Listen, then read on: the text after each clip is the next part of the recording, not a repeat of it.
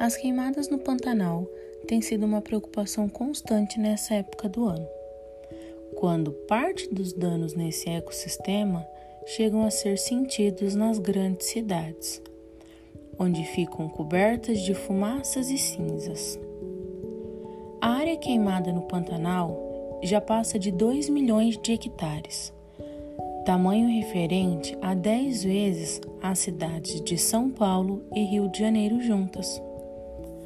O Pantanal é o bioma brasileiro mais afetado pelas queimadas proporcionalmente, mas em Mato Grosso os incêndios estão espalhados por todo o estado.